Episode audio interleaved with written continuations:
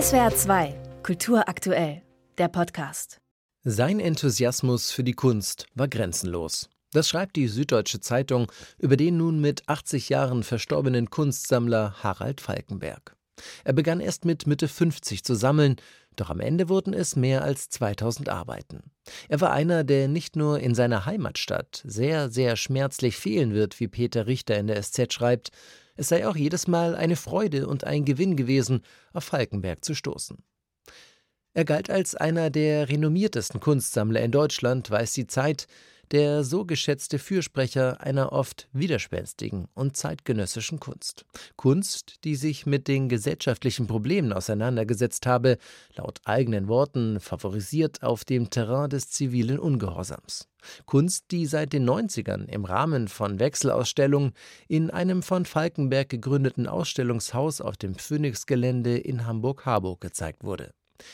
Er lud immer wieder andere Sammlerinnen und Sammler in seine Räume ein, setzte auf die kontinuierliche Arbeit der Programmgalerien und hatte eine große Abneigung gegen Auktionen zeitgenössischer Kunst, gegen anonyme Spekulanten und Finanzjongleure, wie dem Monopolmagazin zu entnehmen ist. Ich habe immer äh, Kunst sammeln wollen, die sich kritisch mit den gesellschaftlichen Entwicklungen auseinandersetzt, sagte er gegenüber dem Norddeutschen Rundfunk.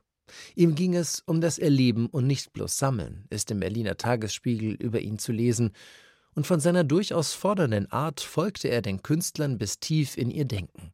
An der Volksbühne habe er eine Anthologie mit Essays mit dem Namen Aus dem Maschinenraum der Kunst umgesetzt, passgenau wie es hier heißt, denn wieder habe Falkenberg genau wissen wollen, wie Kunst entsteht und rezipiert wird.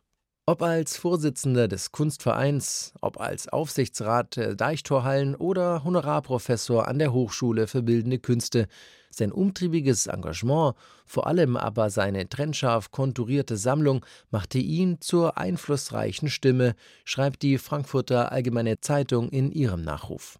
Er habe eindrucksvoll demonstriert, wie sich Leidenschaft und ein klarer Blick ökonomische Vernunft und belastbare Kriterien in Einklang bringen lassen – seine Sammlung verstand er so gesehen immer auch als gesellschaftliches Statement, sie ist sein Vermächtnis.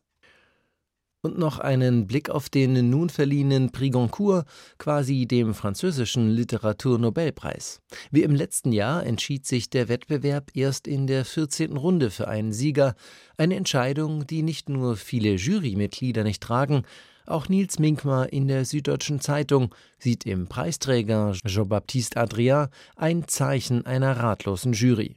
Der prämierte Roman Veillère sur elle, zu Deutsch über Sie wachen, sei ein über 500-seitiges Werk mit mehreren Ebenen und historischen Bezügen, angesiedelt in Italien und im Vatikan. Die Tageszeitung Le Monde nennt es ein metaphysisches Fresko zum Thema der Bildhauerei, eine Meditation über An- und Abwesenheit, ein Werk, in dem es vor allem viel um Marmor geht. Sein Verleger habe Andrea als Person so beschrieben, er ist ein Idealist, der eine Obsession mit Fahrplänen und Pünktlichkeit pflegt. Eine eher rätselhafte Beschreibung und auch Wahl findet Nils Minkmar in der SZ.